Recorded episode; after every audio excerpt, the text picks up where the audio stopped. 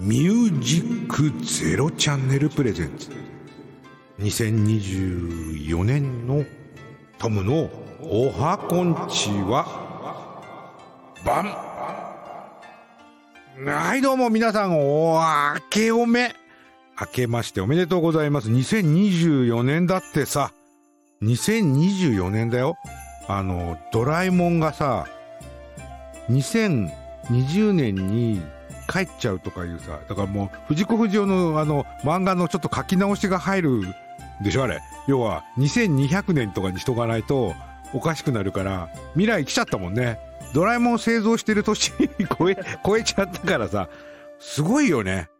それだけ未来に来ても、あでもかなり、かなり、ああ、そうだよな、あの、なんか手塚治虫のさ、想像してたこう未来、未来予想図みたいなさ、それが結構、結構的を置いてたりとかするなんて話とかするもんね。あの、車が浮いてねえとか言っても浮きそうだもんね。リニアモーターカーって実際浮いてるしね。だからそうやって考えると、案外、案外未来って、俺らが見てた漫画のさ、ああいう方向に行くかもよ。本当に本当に。あの、ちょっとした未来、昔の SF 映画なんてさ、スマホをは完全に未来の道具だよね。これだけの情報量が入ってて、端末として機能してて、クレジットカードで支払いとかできて、写真も撮れて、動画も撮れて、それをインターネット上にアクセスしてさ、共有できる道具？すごいよね。もうなんかね、あの、正月関係ねえ話だけど、やっぱすごいなと、こう、改めてね、年の初めとかこう、節々になると、人間すげえって思う時あるもんね。よ、よくぞ。あの、タクシーネタ言う？タクシーでも、タクシー乗ってると、その、いろんなとこ行くじゃない。で、で都会でしょ？で、大きな建造物っていうのかな。橋、ほら、だから、東京で言ったら、ベイブリッジ。横浜で言ったらレインボーブリッジ。逆よ。横浜で言ったらベイブリッジ、えー、東京で言ったらレインボーブリッジみたいなさ、本当に超巨大な海を渡るような橋とかさ、あれ人間作っちゃうんだよね。もうその、その凄さたるやというか、まあ自分がね、そういうところやったことないから作れないからなのかもしれんけど、やっぱすごいなって改めてこう、年の初めとかね、その、節々にね、実感するのがひしひしと。そして人間でよかった。人間でよかったっていうか、あの、人間として、のいは人間という生命体で、こう、暮らせてというか、思考できて、本当に幸せだなと、こう、なんとなくこう肌で感じるの？あの、お正月とか、こういう時って。じゃあ説明しづらいな。なんか、つぼさん伝わってる？伝わった。つぼさん分かってくれてる。なんかね、そういう気はあるね。なんか、厳かな中にその、あ、人間でよかったなと 思うのか。ちょっとやるか。えーこの番組では皆様からのコメントやいいね、もちろんメッセージ来てないもんね。はい、来てません。あの、えー、番組へのコメント、いいねなどを送るには番組ページ内にあるメッセージを送るボタン、いいねボタンをご利用ください。パソコンやスマートフォンでご利用いただけますので、皆様からのご意見、ご感想、リクエスト、ぜひお待ちしておりますと。この番組は、In Reality the Dream。これいい言葉だよね。In Reality the Dream。ミュージックゼロチャンネルの提供でお送りします。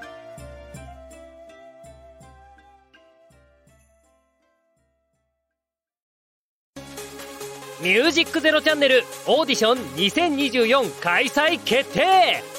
インターネットメディアコンテンツ配信サイトミュージックゼロチャンネル2024年度新番組 DJ パーソナリティ大募集。次戦他戦は問いません。経験不問。皆様からのご応募お待ちしております。エントリー方法など詳しくはホームページで。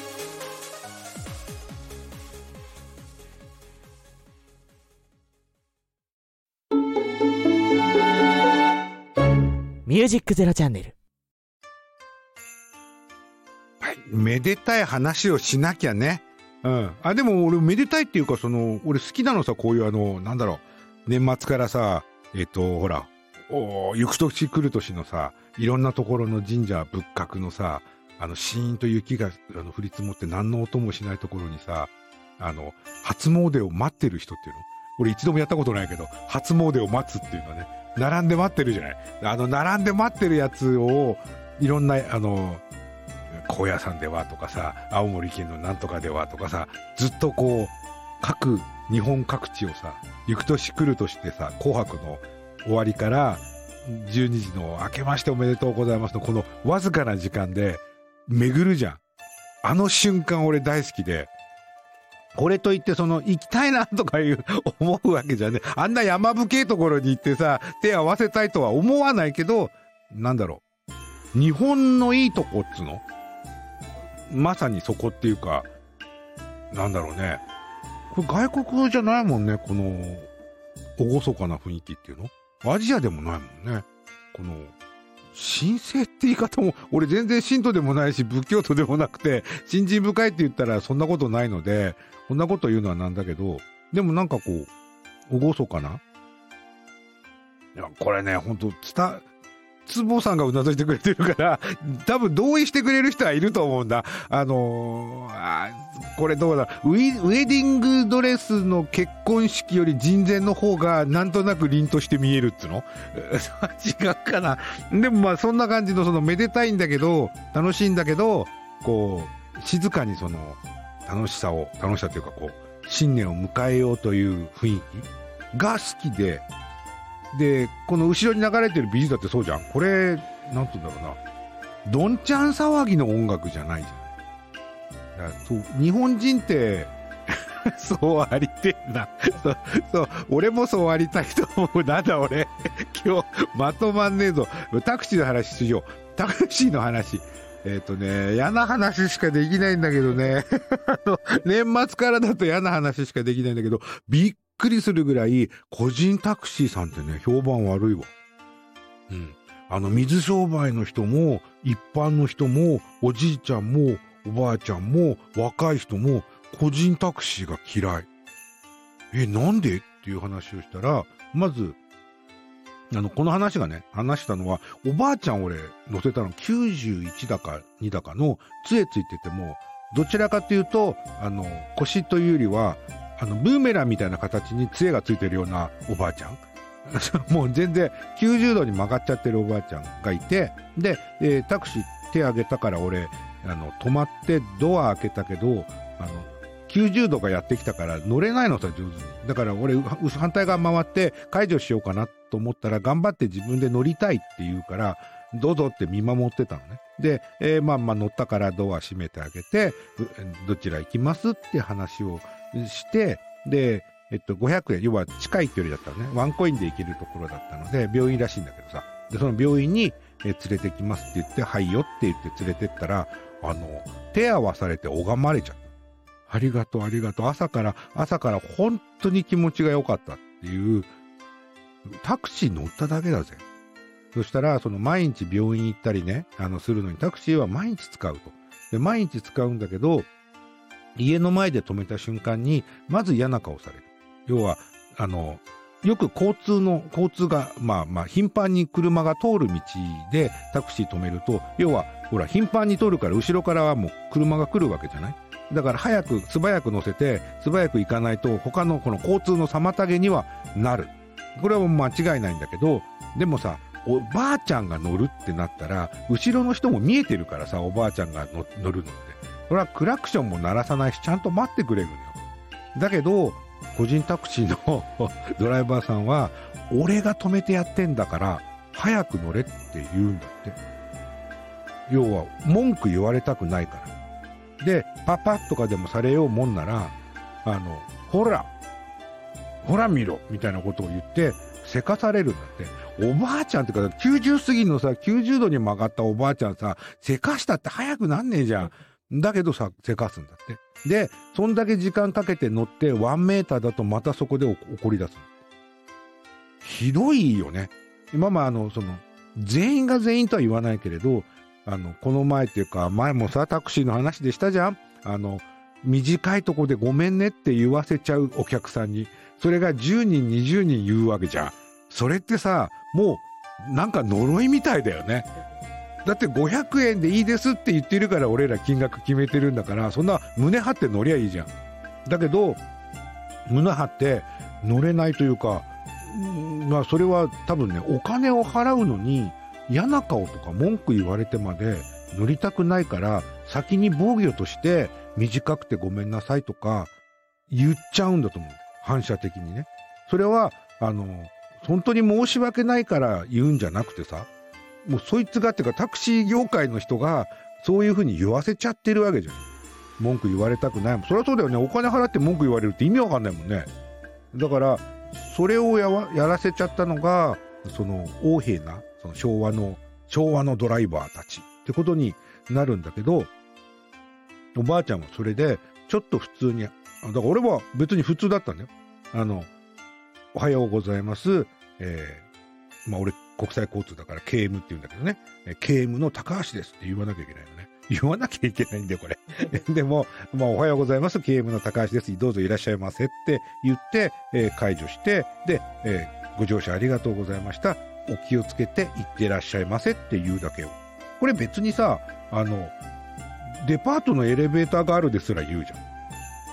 だから、ホテルのドアマンでも言うじゃん。っていうことなのになぜかタクシー業界っていうかタクシーだけはなんだろう特別な話になっちゃってる 特別になるからおばあちゃんがありがたがるってさこれはねおばあちゃんがありがたがるような状況にしちゃダメだよね普通にさしないと。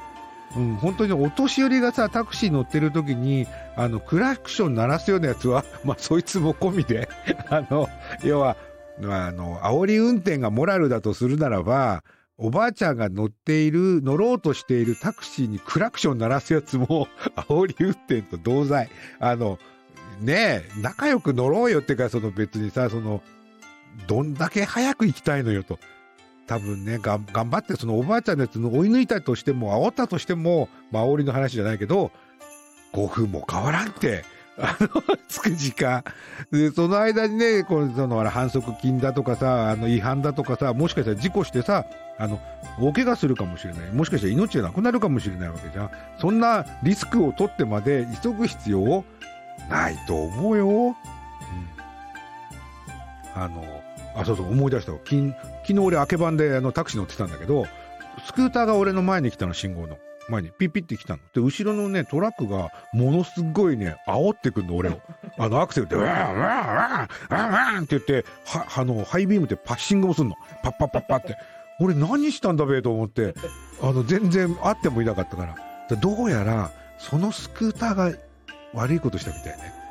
そのトラックをびっくりするような方向で抜いたとかして、だから、俺関係ないのよ。要は、スクーターと俺とトラックっていうか、俺はだからタクシーでそこにいるだけで、スクーターが気に入らなかったみたいね。だけど、もうスクーターにパッシングしたいし、あの、アクセル煽りたいんだけど、俺がいるから、俺がいるから、俺を煽る形になっちゃってさ。で、それね、気づくのちょっと俺遅かったんだわ。で、なんだこいつびったりくっついてパッシングしてと思って、ちょっと避けた、あの、ね、タクシーだしさ。で、車を避けた瞬間に追い抜いてって、そのスクーターを追っかけていくっていうね。ああ、その時初めて俺が、あ、そのスクーターが何かしたのねっていうことがわかるって、いや、どう、道路って難しいよね。本当に、あの、自分でもね、ああ、もうちょっと早く気づけば俺、あの、パッシングもあの、煽りもされなくて済んだんだなと思ってみたり、いやいや、そうじゃなくて、そんなね、タクシーが、じゃなくて、みんな優しく乗ろうよ っていう話だね。あの、世の中で、まあ、2024年、新年になったんだから、せめて余裕を持って、心に余裕とは言わないけれど、優しい気持ちで今年は乗り切りたいなと思っている高橋智明でした。CM!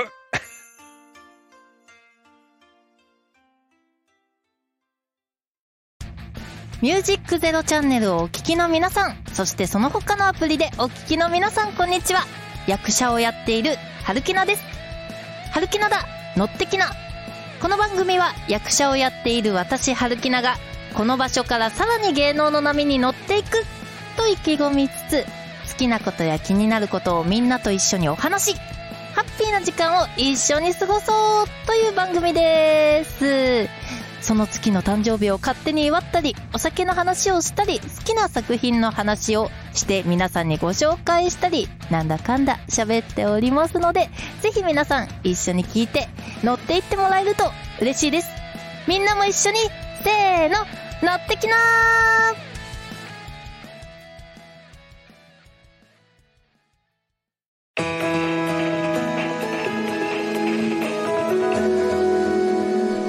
ミュージックゼロチャンネル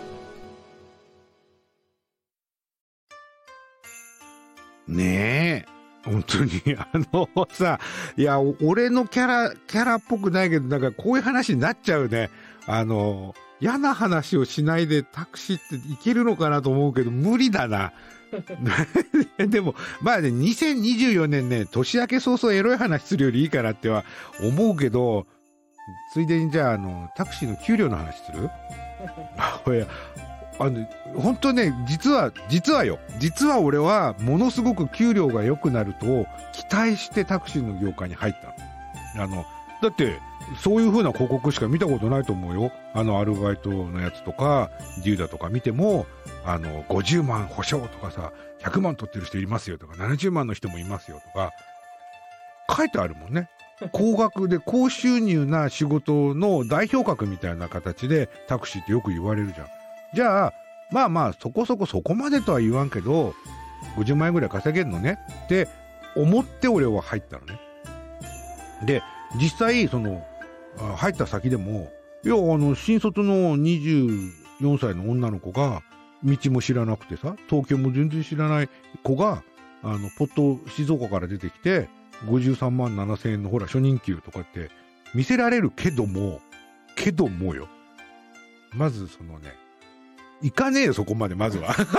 そんな金額。えっ、ー、とね、何から言ったらいいんだろうね。えっ、ー、と、まず出番っていうのかな。1日24時間っていうか21時間勤務だから、えっ、ー、と、まあ、最低でもっていうか、労働基準法結構うるさいんだわ。あの、ほら、命を関わる事故とかも起きたし、お客様を乗せる商売だから、あの、労働基準、とか、労働時間っていうのをものすごく厳格にされてるのね。だから、あの、それをダメだって言われると、あの、国土交通省から、本当にナンバー取りに来るのね。乗っちゃダメって。だからもうナンバーないとさすがに走れないじゃない。だから、あの、なんだろう、困るのよ。その労働基準、労基違反ってやつね。労働基準法違反になっちゃダメだから、きっちり働きなさいって、その、管理されてるのね、タクシードライバーって。で、その時間が、えっと、21時間のうちに2時間の休憩が入って19時間。19時間が、えー、月に11回。要するに出番が11回。11回タクシーに乗って、えー、19時間、19時間、19時間って働くと、ここでもう労働基準法の時間は、あと、あとね、2日間分ぐらいは空くんだけど、まあまあ、それぐらいでちょうどいいよっていうような、あの、余白を持って働いてねっていうのがタクシーに言われることなんだけど、あ、タクシー屋さんか。要は、心に余裕があると事故もしなければ大変なことも起きないっていう考え方らしいのね。で、それで50万いくってそれを11回だから割っていけばいいのね。で、えっと、50万円っていうか、俺らの取り合いっていうのは、歩合制だから、売上の60%なの。で、売上の60%で50万円いくってことは、75万円でもダメか。70、80万ぐらい。ちょっと待ってね。今、電卓で弾いてみるか。80万円あったらいけるのかな？ちょっと待ってね。えっ、ー、と、88、81、10、100、1000万。でも80万で48万円か。あ、まだいかない。85万円ぐらいだ。85万円の売り上げがあったらやっと50万円もらえる。で、85万円っていうのを11で割ると、だいたい8万円 ?1 日売り上げなきゃいけない。で、あの、先輩から聞いたのが、40組のお客様を乗せれば、大体9万円ぐらいになる。それを毎回繰り返せば、50万円なんてあっちゅう間さみたいな、軽く言われたけど軽く言われたんだけど、いかないんだわ、8万円なんてそうそう。朝から晩まであってさ、まずね、乗らない、そんなに。40組って、40組ってすごい量なのよ。なんだか俺さ、40人乗せりゃいいんだなと思うと、すごい楽だったんだけど、楽だと思ったのさ。そんなことないよね。A 地点で乗せて、B、見える B 地点でこれを40回繰り返せっていうわけじゃないからね。いろんなとこ連れてかれてそれで40回だから。で、えっ、と、もっと言うならば、A 地点から B 地点、B 地点からっていうふうにお客さん拾えるかどうかもわかんないよね。A 地点から B 地点に行ってまた A 地点に戻ってからもお客さんいないかもしれないし、でも A 地点から B 地点に行って B 地点でお客さんもらったら C 地点に行っちゃうかもしれない。っていう、その、どこ連れてかれるかわかんない中で、もう空車っていう時間を少なくして、どんどんどんどんお客さんをこう、矢継ぎ早に取っていくっていうのは、まあ難しくて、本当に難しいんだわ。で、もっと言うならば、いいとこって決まってるの、東京でも。だから、銀座とかさ、霞が関とか、その人の集まりそうなっていうか、お金持ちがいそうなところ？っていうのが、やっぱりあのタクシー乗るのよ。もうだってお金持ちだからさ。で、なんだろう。そんな下町とかさ、他のとこだと、みんな考えちゃうからタクシー乗らないのよ。昼間なんかだって電車動いてるし、バスも動いてるから、バスだったら100円いく、100いくらで行けるところさ、1000円ぐらい払うことになるわけじゃない。それ、俺だって嫌だもんね。あの、まあ、俺も貧乏人のうちだから、その、タクシー乗るぐらいなら、歩いたり、バス乗ったり、バス待つよって思う口なのね。だけど、お金持ちのエリアってそうじゃないからね。時間かかんないんだったら、1000円でも5000円でも払うっていう。駅にかい、うん、改札から、なんだ、階段に降りる、このがめんどくさい。だったらタクシー乗るっていう、もう理屈が違うんだよね、お金持ちのエリアって。だから、バンバン乗ってくれるので、今言ったように、A 地点から B 地点、B 地点ですぐお客さんが乗るっていうのは、あり得るで、タクシーがキュッて止まりましたって言って、あんまり別にタクシーでも電車でもって思ってたお金持ちは、目の前にタクシーが止まると乗るんだわ。あ、今ここにタクシーがあるならばっていう理屈俺ら乗らないじゃん、そんなんで。目の前にタクシーがキュッて来てお客さんが降りたからって、ちょうどいいやってタクシー乗る？でも、お金持ちは乗るんだよね。あの、このタイミングだから、だから、もう乗れって言って、言われてるんだったらもう電車もやらないでもじゃなくて、タクシーで行くわって、いきなり切り替えちゃうね。気持ちというかさ。東京住んでる人しかわかんないかもしれないけれど、例えば、あとね、渋谷と新宿ならわかるか。で、渋谷と新宿の、と、ど真ん中、あ、じゃなくて、渋谷と新宿の大きな駅に行くから、渋谷で乗って新宿で降りますよっていう間で、まあ160円かかるとしよう。だけど、タクシーだったら2000円かかるとしよう。で、ね、昼間だとしよう。で、電車なんて2分に1回来てるわけじゃん。で、ほ、あの、駅のロータリーで、さ、新宿に行くよって、渋谷駅のロータリーで、さ、新宿行くよって立ってるとするじゃない？タクシーがキュッて来ましたってお客さんが降りました。あ、乗れるんだなって分かって乗る 俺は電車の改札に行って160円の切符買って新宿に160円で行くわ。で、時間も多分下手すると電車の方が早い。あの東京車もいっぱいあって渋滞してるから。それでもお金持ちはふって乗っちゃうんだよね。なんだろう。まだそれが本当に余裕なんですよ。階段登ったり、この人混みにさ、あの、やったり、あの、改札でどっちだか何の方、何番線とかさ、東京ってもうすごいんだわ、何番線まであって、どれか乗り間違えるとえらいことになるっていうところばっかりだから、それもめんどくさいって言えば、要はタクシーはね、あの、ドライバーに、新宿ねって言えば、新宿駅って一言言えば、あとは座ってるだけで、望みの場所に連れてってくれるわけじゃん。降りたいところに。でも、それ相応のお金がかかるわけ。お金持ちはね、それをね、全然物ともしないで乗ってくれるから、で、そういうところが大体、えー銀座か、六本木か、渋谷か、新宿か。まあ、そのお金持ちのいるところで、東京西側って呼ばれてるね。要するにあの、ほら、えー成城とか、あの、自由が丘とか、そういうは、あの山手のね、お金持ちの家がいっぱいある方って西側なのよ。で、東側ってどっちかっていうと、浅草とかさ、上野とか下町が多くて、まあ、寅さんとかもそうだけど、人情味はあるかもしれない。これ本当なんだわね。ドラマの中じゃなくて人情味あるかもしれないけど、まあまあそんなにその、まあ持ってる人は持ってるよ。東京のど真ん中だから同じ。お金持ちは持ってるけれど、そのお金持ちの質も違うんだと思う。今言ったように。西のお金持ちは要するに目、あの、目の前でその、入って乗る感じ。だけど、えっと、東側のお金持ちは、いや別に使わない。使うときはベンツ、ベンツでバーンって買ったりとか、お金は使うけど、タクシーにピョロンとあのお金をバンバン使うとかっていうことはしないっていう人が多いんじゃないかなってぐらい、あの、差があるのよ。で、そこに行くか行かないかでもタクシーの売り上げは変わるけれど、そこがね、このね、すごい難しいというか、今言ったように、えっと、やき矢継ぎ早に40組乗らなきゃいけない。で、あと、ものすごい重要なことに、引きの弱さ強さっていうのがあって、俺麻雀すんごい弱いの。要は、欲しいものが引けないのよ。麻雀、麻雀わかる人だったらわかると思う。相撲がいい人って絶対的に勝つのよ。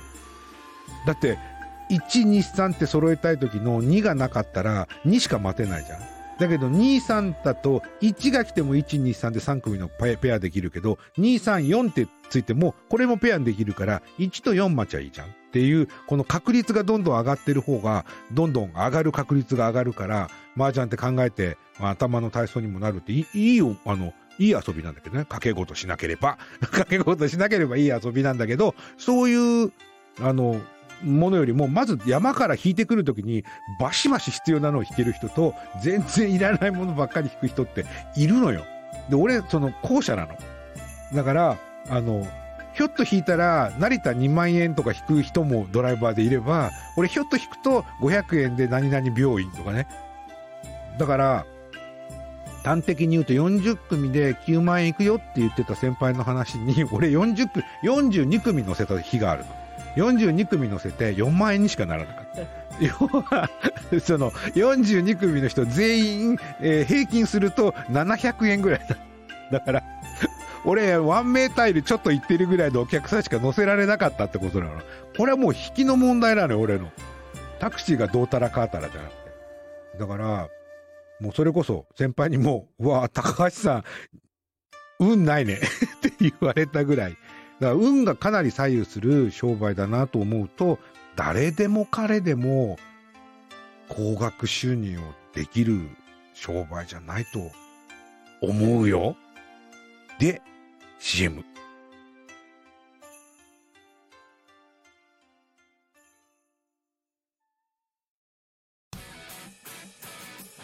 ミュージックゼロチャンネルのお聞きの皆さん、こんにちは。DJ テリーです。DJ テリーのこの時この時間この瞬間。この番組は皆様それぞれの貴重な時間を大切に楽しんでもらったり、ためになってもらったりと、言葉のシンセサイザー DJ テリーがお送りするトーク番組です。一押しアーティストをタイムセールのようにご紹介するコーナーや大喜利コーナー、そしてゲストを招いてトークを繰り広げたりする夢こんもり盛りだくさんでまたとないこのチャンス悩むなら聞くしかない。聞くなら今しかない。聞いてしまえホトトギス。まさにこの時この時間この瞬間。ぜひ皆さん聞いてください。よろしく。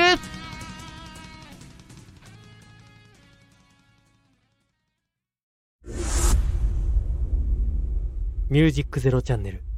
パワープレイ。ジャングルカンガルー。光。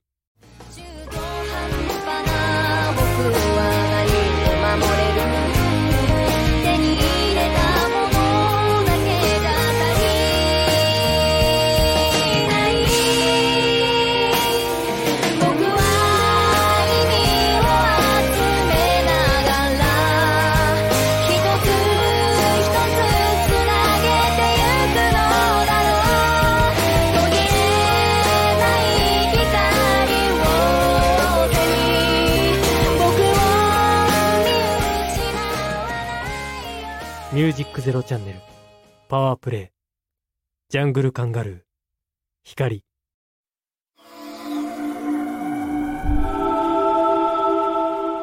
ミュージックゼロチャンネル。はい。お正月早々ごめんね。ほ ら自分でね、段取ってね、俺も本当になんか少しレジュメ、レジュメって難しいよね。なんだろう、最近さ、カタカナすげえ、一回カタカナの話もしたかったな。ああ、16日するわ。おお俺も思ったんだ。いつ、いつ、この横、横文字のさ、難しい言葉こんな増えたん？まあいいや、それ16日喋るから、楽しみに待ってろ。みたいな感じでいくか。えーこの番組は、えー皆様からのコメントやいいねメッセージなどを募集しております。